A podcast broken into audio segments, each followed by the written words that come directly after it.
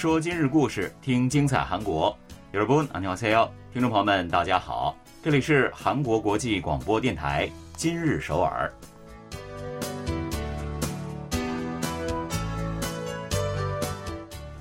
聚焦今日首尔，体会当下韩国，让我们带您走遍韩国的每个角落，让我们把最真实的韩国送到您的耳边。 各位听众，大家好，我是主持人朴龙军。听众朋友们，大家好，我是主持人立新，很高兴与您相会在今天的今日首尔。是的，那今后呢，在首尔你要打车的话，可是要考虑一下钱包里的钞票够不够了。日前呢，首尔市物价对策委员会表示说，关于出租车的起步价以及夜间加价制度的调整方案审议呢，也已经结束了。从明年的二月份开始，有关价格都会上调的。是的，首尔市出租车起步价将从三千八百韩元上调至四千八百韩元，起步距离呢也将从现行的两公里缩短为一点六公里。这个起步价一下子涨了一千韩元啊！嗯，这个涨幅真的是让不少的市民都感到非常的意外呢。没错啊，虽然每隔几年出租车起步价就会上涨，但是基本上都是几百韩元的涨幅。那另外呢，目前的夜间加价时段是晚上十二点到四点，从今年年底开始，加价的时段将提前到晚上十点。那另外呢，乘客比较多的晚上十一点到次日的凌晨两点呢？也将会实行夜间加价弹性收费制度，加价率呢会从百分之二十提升到百分之四十。嗯，我赶紧拿出我这个小算盘来算了一下啊，这样一来呢，这个时间段的夜间起步价将从目前的四千六百韩元上调至五千三百韩元。哇！除此之外呢，此前不适用这个夜间加价制度的模范出租、大型出租也将引入加价制度了。是的，其实这样的一个消息呢，对于我们一般的市民朋友来说。并不算是喜闻乐见的吧？嗯，不过呢，其实出租车提价呢是过去一段时间一直一直都在讨论的一个问题，尤其是受疫情的影响啊，营业收入减少的部分的出租车司机也都跳槽到了，比如说送货呀、快递等这样的一些行业，也引发了所谓的出租车大乱啊。嗯，没错啊，夜间打不到出租车的这个混乱发生之后呢，市政府为了减缓司机们转行的脚步，吸引他们的回归，就推行了提价政策。那但愿呢，这次提价能够平稳着陆，彻底的解决打车难的问题。当然了，也希望我们所有人啊都能够实现打车自由哈，嗯，不必在付车费的时候瑟瑟发抖了。好的，接下来呢，就让我们一起走进今天的今日首尔节目，看一看本期节目有哪些内容要跟您分享呢？令人联想到名品馆的高颜值图书馆，仿佛小剧场般的艺术范儿图书馆，可以玩藏猫猫的这个游乐场式的图书馆啊。有了这样的图书馆，一定会有更多的学生爱上读书吧。年龄不过是数字而已，这句话在老年模特们的身上得到了最好的印证了。是什么给了这些银发族机会与勇气呢？让他们引领时尚，演绎出夕阳别样红呢？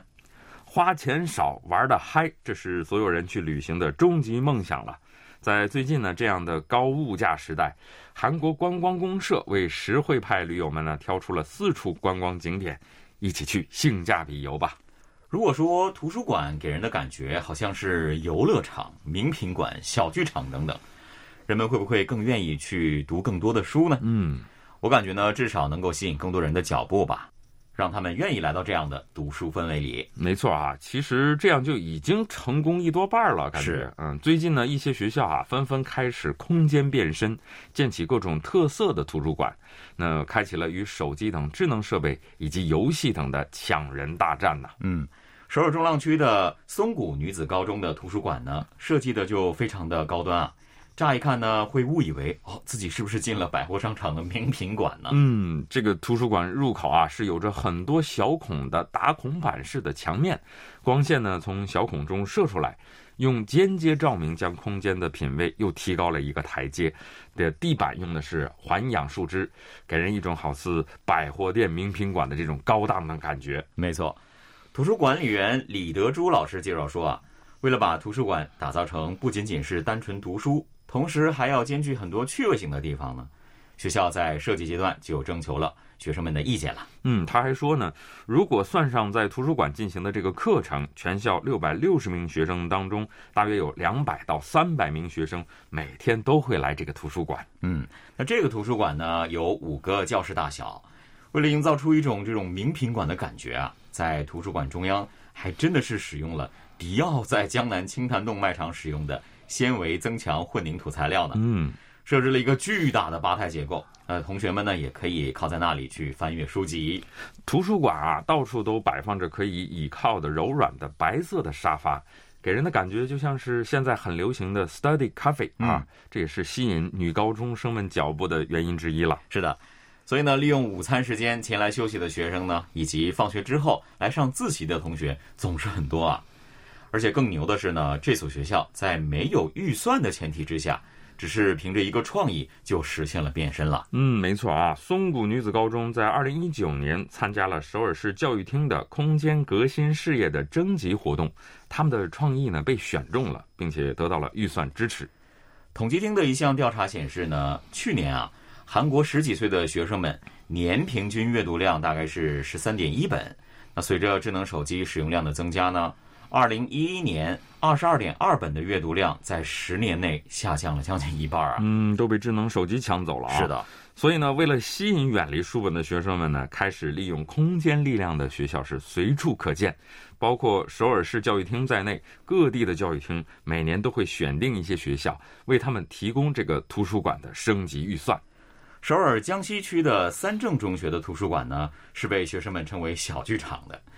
那这个图书馆呢，有一般教室的五倍大，有三层高。这里呢，原本是校内体育馆，在二零二零年被整改成了图书馆了。嗯，利用这个层高的优势哈，它这个图书馆在中央设置了高高的台阶式的舞台，周围是一层层的书架。而且呢，这个学校每年都会举行两次三正文化奖庆典，以全校三百名学生为调查对象，选出本年度最希望见到的作家，然后呢，请他来这个演讲。这个创意真的很好啊！嗯，那今年呢，学生们还选择了一位知名作家的作品，改编成了戏剧，然后搬上了这个小舞台呢。那图书管理员老师介绍说了，因为这个空间又干净、舒适，气氛又好。所以呢，每天休息时间都会有五六十名的同学来到这里，然后呢，自然而然的，他们也就拿起了书本开始读书了。嗯，首尔瑞草区的一所国际学校的图书馆呢，则是充满了童趣啊。这个图书馆有三个教室那么大，是一个复式结构。图书馆看起来啊，就像一个游乐场，里面呢有吊床，还有可以玩捉迷藏的兔子洞啊。孩子们在这里呢是边玩边看书，非常快乐。不知道成年人可不可以进去玩一下？这样的图书馆我倒是挺想去的，也很羡慕现在的学生朋友啊。嗯，在自家学校里就有这么棒的图书馆了。学生们的年纪呢，其实本来就是正当读书时嘛，但是在这个信息爆炸的时代呢。实在是太容易被其他的事物所吸引注意力了。嗯，所以包括学生们在内啊，现代人离书本的距离似乎是越来越远了。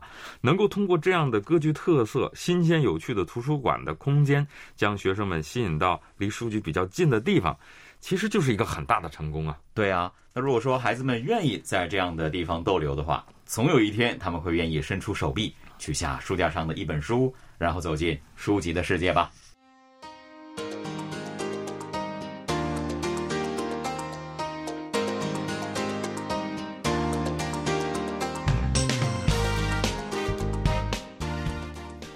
这里是韩国国际广播电台今日首尔，一起来了解下一条消息。今年六十五岁的李成京呢，前不久闯入了时尚界，成了一位新人银发族模特。最近呢，韩国一家大型电视购物公司正在举办一个名为“挑战购物模特”的比赛啊。李成京呢，一路过关斩将，进入了最后一轮的竞争。没错，今年报名参加模特大赛的呢，有一千多名素人了。那经过材料筛选以及面试等程序呢？最终是选择了十名参赛者，那这些人呢将会在知名的造型师等专家的指导之下来学习模特的基本技能，并且啊通过完成各种各样的任务来展开角逐。比赛的整个过程呢都将在电视购物频道上播出哈。在上个月二十七日举行的海报拍摄单元上面呢，李成京是获得了第一名。曾经只是一个平凡主妇的她，通过这次比赛有了新的梦想啊。对他说了啊。今后呢，不仅要做电视购物的模特，还想去拍海报、走 T 台呢，做一个真正的模特了。那为了实现这样的一个目标，最近呢，他是每天早上都会骑自行车去汉江运动一个小时。还在寻找适合自己的私人健身教练呢。嗯，为梦想而努力的他，每天应该都是很开心的啊。是，实际上最近这些年啊，老年模特的活动舞台呢，也在不断的扩大。以前呢，老年模特做广告大多都是局限于类似于助听器、电热毯或者是成人纸尿裤这种产品。嗯，但是现在呢，真的是不一样了啊。比如说，二零一八年通过首尔时装周出道，拥有韩国首位老年模特称号的金七斗呢。他就是 KT 通信公司、还有唐恩都乐以及依恋集团等公司的广告模特了。没错啊，已经是一个熟面孔了。对，国内最早开设四年制模特系的同德女子大学，今年四月呢，又在终身教育院开设了中老年模特课程。目前这个学生的年龄呢，是从四十多岁到七十岁都有啊，生活经历也是多种多样的。嗯，有经营了三十多年辅导班的院长，还有大学校长。还有退休的教导主任等等，那还有夫妻啊、主妇等等这样的一些身份啊。虽然呢来自各自不同的背景，但是每一个人对于做模特这件事都是充满了热情的。同德女子大学的模特系的教授金东秀他说：“目前在国外呢，银发族模特已经不是少数现象了。随着社会的不断进步，模特的年龄啊、体型啊、性别也会变得更加的多样化。”并不是只有又瘦又高的才可以做模特，没错。那现在不是连内衣模特都启用了这个大码模特了，对不对啊？在韩国国内呢，对于老年模特的需求也是越来越多了。挑战购物模特的导演李明仔他就介绍说了哈，在时尚啊美容界，消费者倾向于在和自己年龄、体型相似的模特身上找寻参考。那普通人模特以及老年人模特的出现呢，就是反映实际需求的一个现象了。嗯，特别是主要消费者层啊，正在从高龄化的这个电视购物业界哈，积极的启用这个老年模特。那国内首档电视购物节目出现在一九九五年，当时三十多岁的顾客，现在也就都六十多岁了。也是哈，那这也是元老级购物主播们的销售业绩为什么仍然会高居榜首的原因了。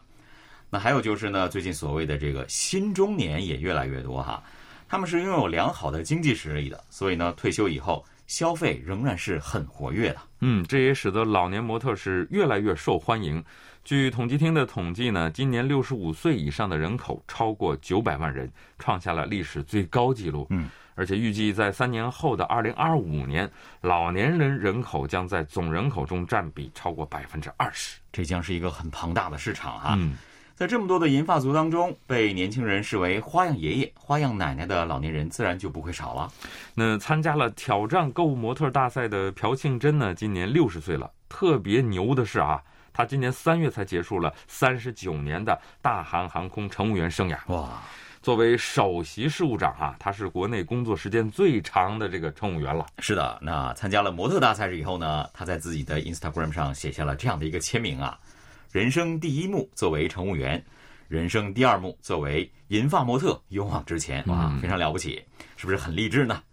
后辈们呢也纷纷留言向他致敬啊，说今后呢自己也希望活成这样的一个样子。嗯，没错哈，老年模特们的挑战不仅是给同龄人了，还给年轻人树立了很好的榜样。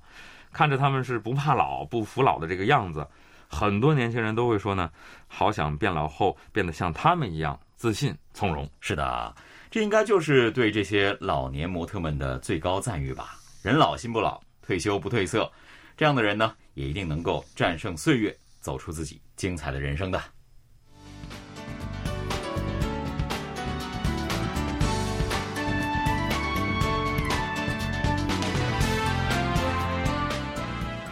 这里依然是韩国国际广播电台今日首尔，一起来看最后一条消息。嗯。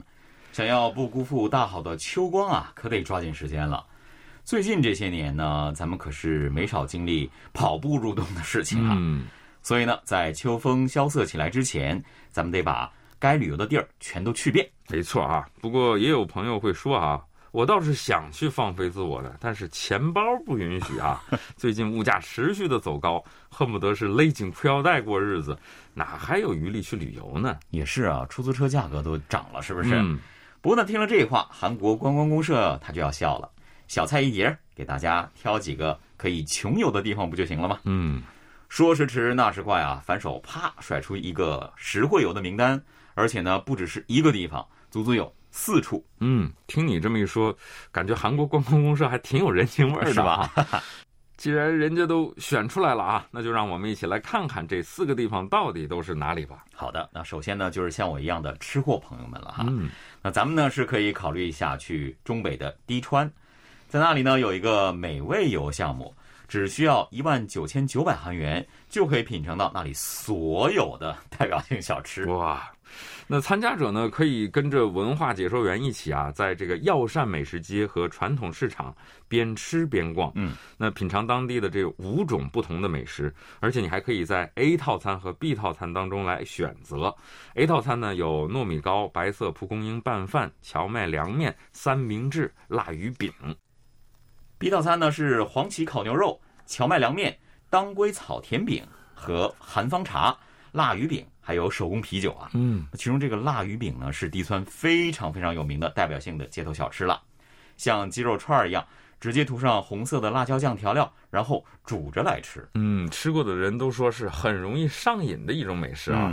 这两个套餐价格都是一样的，那逛完大概呢需要两个小时左右了哈。是，我感觉吃完 A 套餐再来一个 B 套餐，好像时间也还来得及，就看有没有这么大的胃口了。反正我是可以吃得下的。嗯，那喜欢岛屿的朋友呢，可以到之前我们介绍过的新安子岛去走一走。